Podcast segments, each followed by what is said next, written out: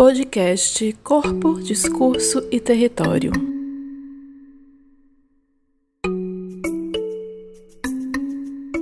Olá, nesse nosso terceiro episódio contaremos com Carla Mariani, bacharel em Direito pela UESB e mestre em Arquitetura e Urbanismo pelo Programa de Pós-Graduação em Arquitetura e Urbanismo da UFBA, com um trabalho muito bonito e muito sensível sobre as escritas marginais, sobre o picho em Salvador, que foi orientado pela professora Thais Portela. Queria muito agradecer a Carla de ter topado é, fazer essa interlocução com o programa. A Carla frequentou durante é, seu mestrado o grupo de estudos, com contribuições riquíssimas, com uma é, habilidade também de escrita e metodológica que fez com que o trabalho que traz questões tão urgentes e que atravessam tão diretamente a existência do corpo negro na cidade fosse desenrolado de uma forma muito potente e ao mesmo tempo muito cuidadosa. Queria agradecer bastante de novo a Carla por ser essa nossa primeira interlocutora nesse programa e que possamos fazer mais diálogos ao longo do tempo.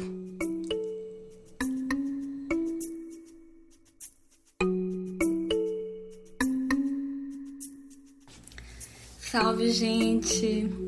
Estou muito feliz em fazer parte da construção desse espaço de conversa, que na verdade é uma potente possibilidade de construir pontes a partir das tecnologias e das redes, de contactar círculos de conversa que não estão próximos, né? E aí, em primeiro lugar, eu quero super agradecer a Gaia por esse abrir de caminhos, né? Esse movimento permanente dela de escuta e de troca que começa na universidade, né? Que parte da UFBA mais precisamente hoje em dia, né? Um campo acadêmico, mas que nele não se encerra, né? Que não dá de de ficar só nesse espaço, né? E por isso vai rompendo e ocupando novos espaços, se comprometendo a alargar o campo do pensamento. E é um movimento muito bonito, né? Porque acaba buscando e fazendo sentido para outras redes, que não são só as redes e bolhas da academia. E aí eu aproveito para já agradecer também o grupo de estudo que leva o nome do podcast O Corpo Discurso Território, pela fertilidade das ideias que brotam ali, né? E por gentilmente terem acolhido e mobilizado muitas das questões que eu desenvolvi no pensar as escritas marginais urbanas em Salvador em diálogo com o direito à cidade, que é um pouquinho do que eu vou falar aqui hoje, né? Do que vai guiar a conversa hoje. E aí eu acho que é legal contar que essa aproximação com o grupo não acontece por acaso. Ela não acontece aleatoriamente e nem só para cumprir um percurso do mestrado, né? Eu acho que para o processo de pensar e conduzir a pesquisa, me aproximar do grupo significou um encontro, um grande encontro mesmo, né? E o encontro no sentido mais amplo, mais complexo, porque ele veio também com conflito, veio com estranhamento. Talvez por eu não ser da arquitetura e do urbanismo, ser essa pessoa do direito, estranha, estrangeira. estrangeira na cidade de Salvador, nos rolês da pichação e também estrangeira nessa interlocução difícil entre o direito e o urbanismo. Nova também, né? Mas muito curiosa, muito interessada nesse lugar do interesse, da curiosidade por pensar a cidade mediada pelo trânsito das pichações, mas que às vezes eu me demorava em acessar e assimilar algumas questões que eram colocadas em diálogo ali pelo grupo. Mas ao mesmo tempo, né, mesmo diante dessas diferenças, foi possível, eu senti que foi possível construir identificações. Foi possível alinhar esses dois campos do pensamento, o direito e o urbanismo. E isso aconteceu na medida em que as outras pesquisas, né, os temas das outras pesquisas, dos outros componentes do grupo se interseccionavam com a minha. E aí dessas intersecções eu destaco a discussão sobre racialidade, o pensar a cidade racialmente, pensar essa cidade, essa Salvador racializada, o que a princípio não não fazia parte das minhas intenções, né, do meu do meu desejo, do meu recorte epistemológico, assim. É, eu não tinha a intenção de assumir como recorte de análise o debate sobre relações raciais e poder nesse campo nesse campo da cidade, da, do direito e, e das pichações, né, das escritas marginais urbanas. Mas em Salvador, eu compreendi que a dimensão racial do espaço não é um recorte, não é nunca um recorte, né? É a própria configuração da cidade. E não há como pensar Salvador e escapar dessas tantas e potentes narrativas negras sobre o território, né? E esse é um aprendizado que eu vivenciei, que eu aprendi nas ruas, né? Nos percursos é, guiados pelas escritas urbanas, né, nos rolês da, da pichação, mas que eu amadureci e assentei nessas trocas coletivas com o grupo, corpo, discurso e território. E a gente sabe que as racialidades vão se expressar espacialmente muito pela face da segregação, né? Eu acho que a primeira, primeira face, talvez a mais óbvia dela, é essa essa segregação espacial, que é muito reflexo dessa, da sociedade racialmente hierarquizada, né, em que, que a gente está colocada, mas, essa, mas as racialidades vão se expressar também pela constituição de territórios, né, territórios que, que são formados pelas formas de sociabilidade, né, que vão ocupar, que vão reorganizar a cidade por meio do trabalho, da religião, do lazer, da habitação, da cultura, né, através dessas formas de existir na cidade, né, dessas formas de se expressar na cidade. E é aqui que a gente entende as escritas marginais urbanas como elemento da cultura de rua, da cultura do hip hop, né, mais precisamente. Mas de que escritas eu estou falando, né? É, que escritas são essas? Acho que para nossa conversa, para essa conversa, importa destacar as expressões gráficas inscritas na superfície da cidade, mas mais, mais comumente escritas nos muros das cidades. E escritas de modo desautorizado, né, a revelia da lei. O que para para a lei 9605, que é a lei de crime ambiental, ela chama de pichação.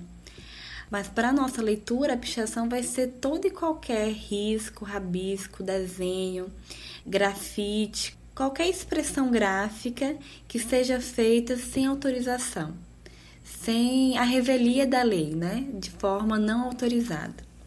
E aí eu escolho sintetizar essa, essas expressões na no nome escritas marginais urbanas, né? Porque elas reivindicam esse lugar da marginalidade, né? De estar à margem do da, da lei, da comunicação, né? E da própria cidade. E para entender essas urbanas como elemento de uma cultura, né, como expressão de uma cultura, é importante a gente lembrar que as pichações vão materializar no concreto da cidade o deslocamento da juventude, da juventude mais precisamente periférica e negra. E aí nesse deslocamento existe uma espécie de domínio simbólico da cidade, né? Um domínio simbólico das edificações urbanas, né? E aí é um processo de simbólico de coletivização desses espaços. E aí nesses deslocamentos a inscrição dos territórios acontece, né? Porque ali vai estar colocado, né, que o muro, a cidade pode pertencer a outros corpos, né, a outras experiências de vida que não só a do proprietário, que não só a de quem pode acessar aqueles espaços, é, pagar por aqueles espaços, né? Eu acabo entendendo que a pichação é o modo como as juventudes periféricas vão vivenciar a experiência do direito à cidade. E aí elas vivenciam não como uma pauta política, né? uma reivindicação política por, por direitos urbanos, né? mas como a própria experiência na cidade, né? como a forma como é, o modo de viver a cidade dessas juventudes. E aí esse movimento é um movimento essencialmente de encontro, de partilha, né, da vida e de imersão na cidade, né, de, de produção da cidade, né, produção criativa da cidade. Mas essas territorialidades não vão se dar sem conflito. E é justamente sobre essa simultaneidade de encontros e de conflitos que eu vou é, refletir no primeiro momento do desenrolar da pesquisa e de elaboração da dissertação.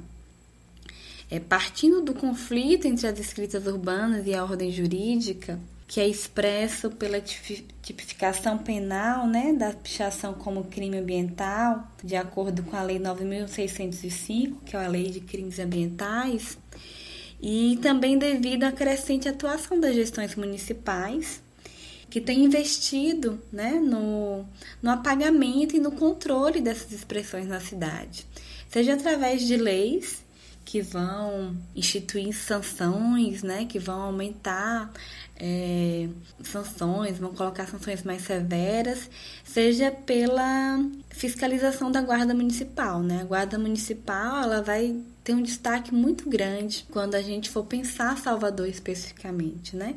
que eu considero né, esses, todos esses movimentos, né, tanto do campo jurídico como no campo do da organização municipal, eu vou entender como um, um reforço no sentido de inventar ilegalidades para controle e homogeneização dos espaços urbanos, né? Para é, direcionar, editar que corpos são bem-vindos e que corpos não devem estar em determinados espaços da cidade.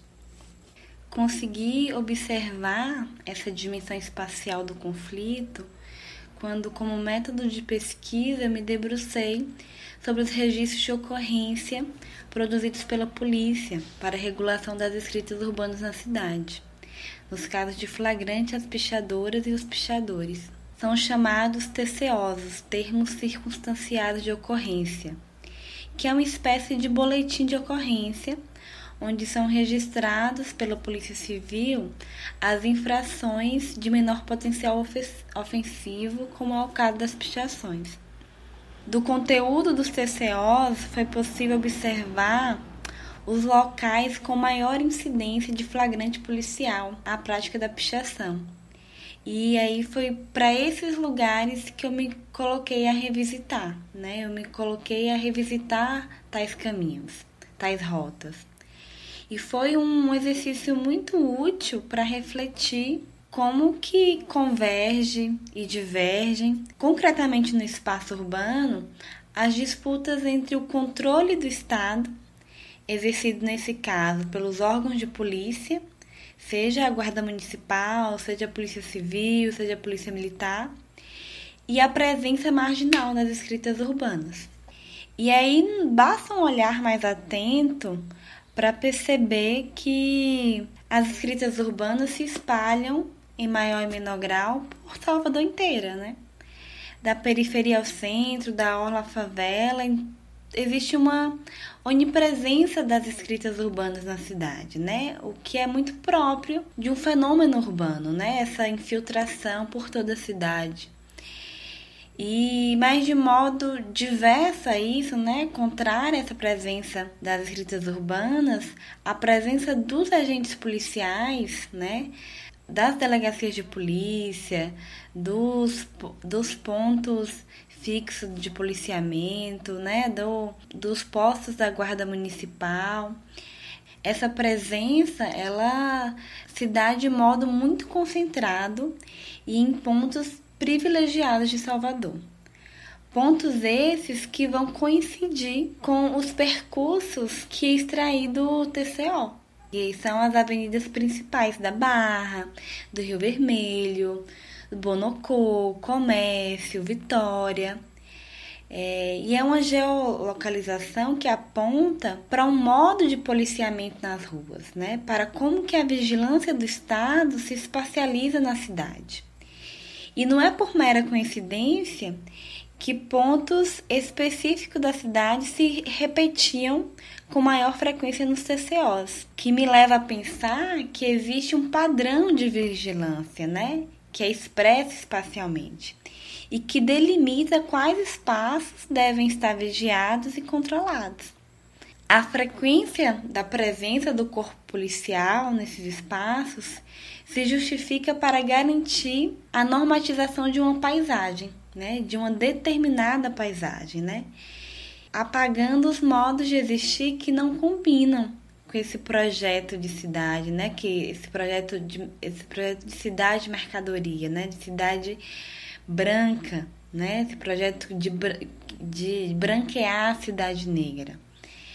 E aí, sob essa premissa, é otorgada essa premissa da proteção à imagem, né, proteção da paisagem limpa, é otorgada à atuação policial a liberdade de usar os seus próprios critérios, né, sobre quando e em quem atirar a sua energia repressiva de expulsão. Numa lógica muito parecida com a lógica higienista, né, de controle urbano né? E, e que é profundamente comandada por uma gestão racializada. E o governo da Bahia ele vai normatizar essas ações de segurança pública, né, através do pacto, do programa Pacto pela Vida. E aí dele eu destaco dois projetos, né, que é que são as bases comunitárias e o programa de vigilância participativa. As áreas comunitárias funcionam como postos fi fixos né, em determinados bairros, bairros que foram eleitos é, usando a justificativa de que são lugares de vulnerabilidade né, da violência, de índice de violência, o que não é a verdade, né? Isso não vai ser comprovado nos dados estatísticos, não, não, não são os bairros onde mais ocorre assaltos, né, onde mais ocorre crimes de violência, mas são os bairros onde a polícia vai é, sitiar, né, onde a polícia vai é, se colocar de forma permanente, né, controlando e modificando a rotina desses bairros, né condicionando muitas vezes o ir e vir das pessoas nesses bairros. E por outro lado, o programa de vigilância participativa, que é direcionado aos bairros é, de classe média, ele atua numa, numa lógica de parceria mesmo, né? Fazendo combinados com, com os condomínios, com os prédios, para que eles direcionem as câmeras de vigilância para a rua, né? Para que é, existe um, exista um trabalho é, comunitário, como eles, eles falam. E é aí que a gente visualiza essa diferenciação da arquitetura do controle, né? da arquitetura do controle e da vigilância no tecido urbano. E aí em Salvador, no passo em que bairros como Nordeste de Amaralina, Calabá, Narandiba, Bairro da Paz, São Caetano, a presença da polícia vai se dar pelas bases comunitárias, nos bairros de classe média, como a Pituba, Rio Vermelho, a Graça, Vitória, a presença se dá pelo programa de vigilância participativa.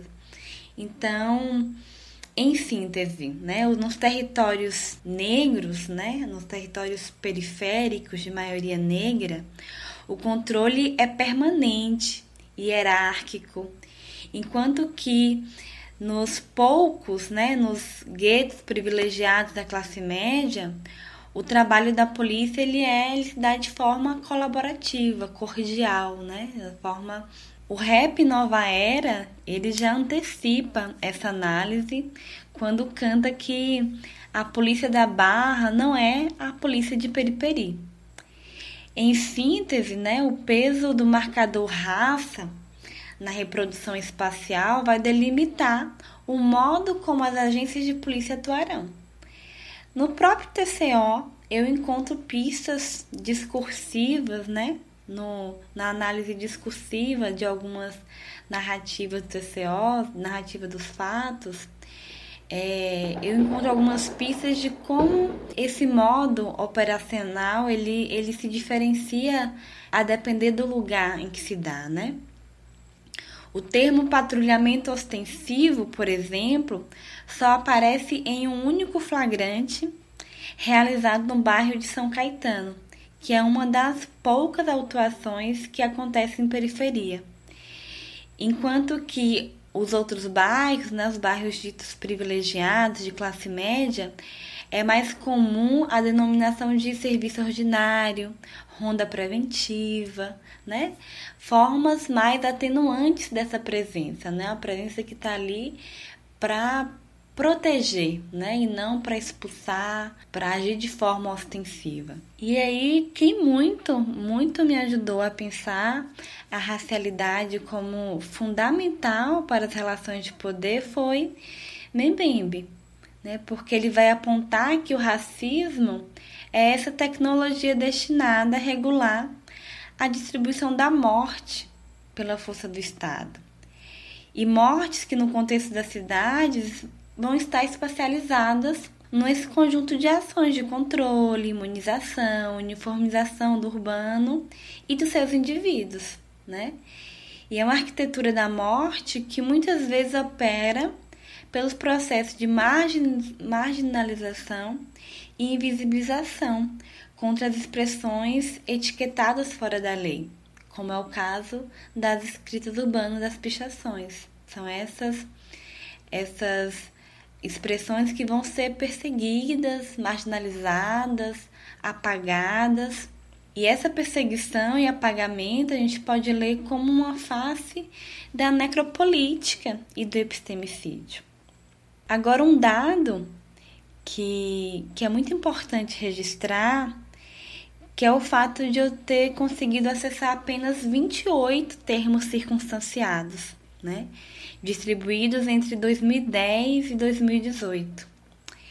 E é um número muito aquém do esperado, né? E que em muito se contrasta com as frequentes relatos, com os frequentes relatos de violência policial na rua. Porque eu ouvi das pichadoras e pichadores é que geralmente o enquadro, né, a abordagem policial fica na rua mesmo, né? Não há um registro, não há um encaminhamento para a polícia, né? As abordagens que não são narradas pelos registros oficiais, existem muitas abordagens que não vão ser narradas pelos registros oficiais e aí que configuram uma atuação policial que extrapola os parâmetros da legalidade. Não que eu esteja reivindicando que pichadoras sejam capturadas e fichadas pela polícia, de jeito nenhum.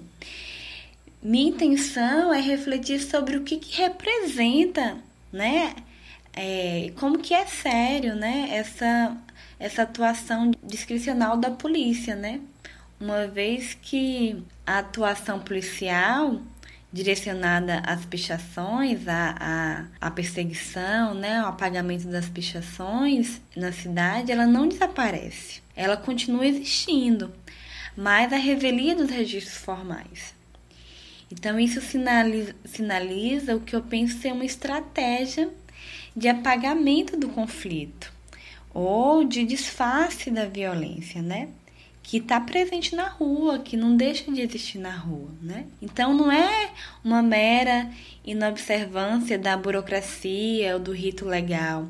É na verdade o apagamento para os olhos da lei, né, para os registros formais, da existência de corpos inscrevendo conflitos na cidade. E isso é o mesmo que matar culturalmente, porque é uma forma de produzir mortes subjetivas, né? mortes epistêmicas, como lembra Sueli Carneiro.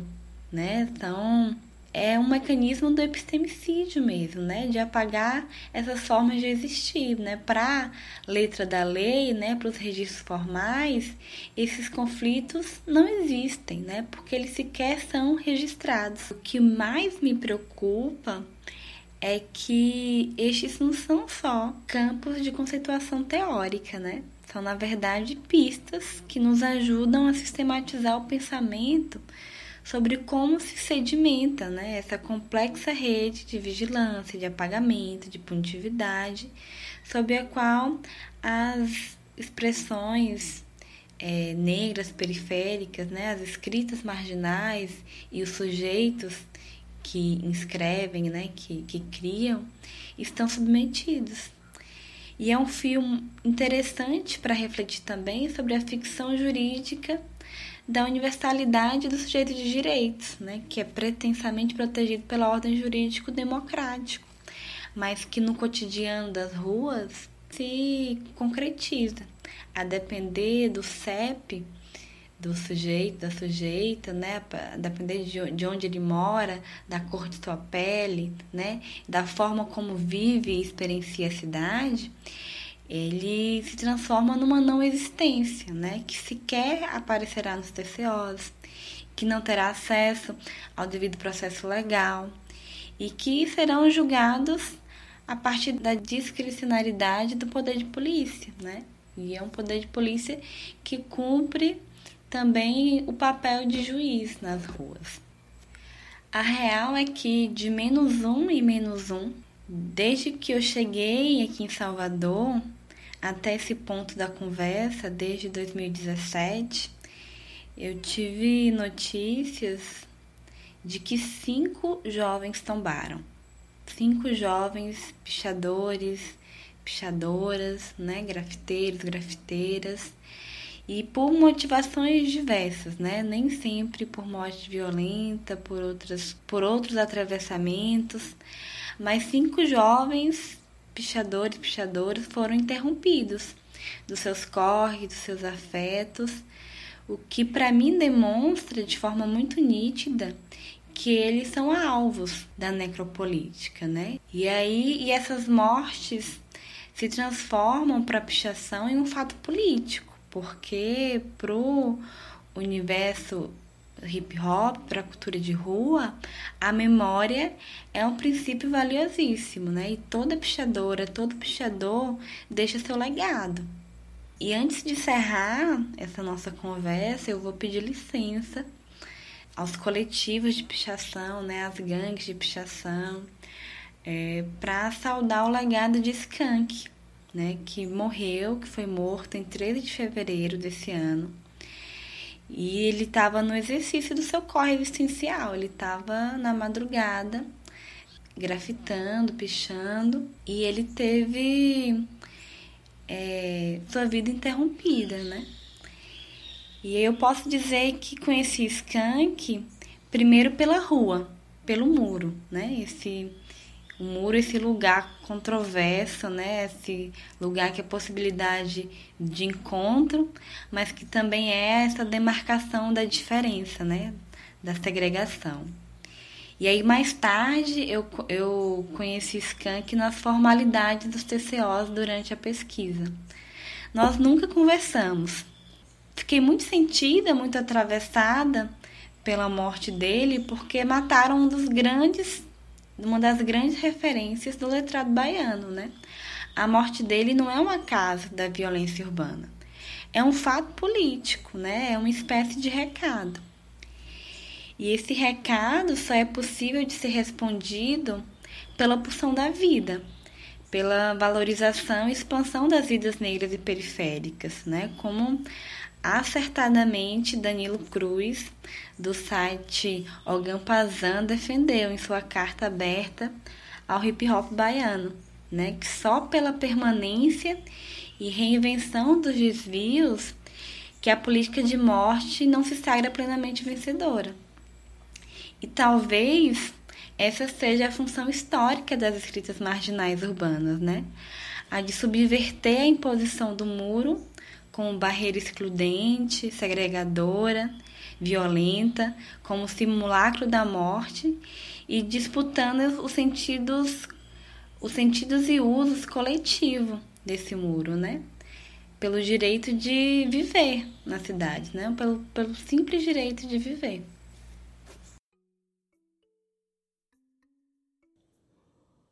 Obrigada, Carla, pela forma suave que você elabora temas tão duros. Queria pedir também licença à família do Skank, às famílias, família do, do grafite, do picho, da cena do hip hop soteropolitano, família dele de sangue, porque também não queríamos deixar que essa presença dele sumisse para além da sua presença física. É uma forma também extremamente humilde que tentamos construir para colaborar com essa luta contra as mortes dos nossos cotidianos nas cidades. Skank vive. Obrigada.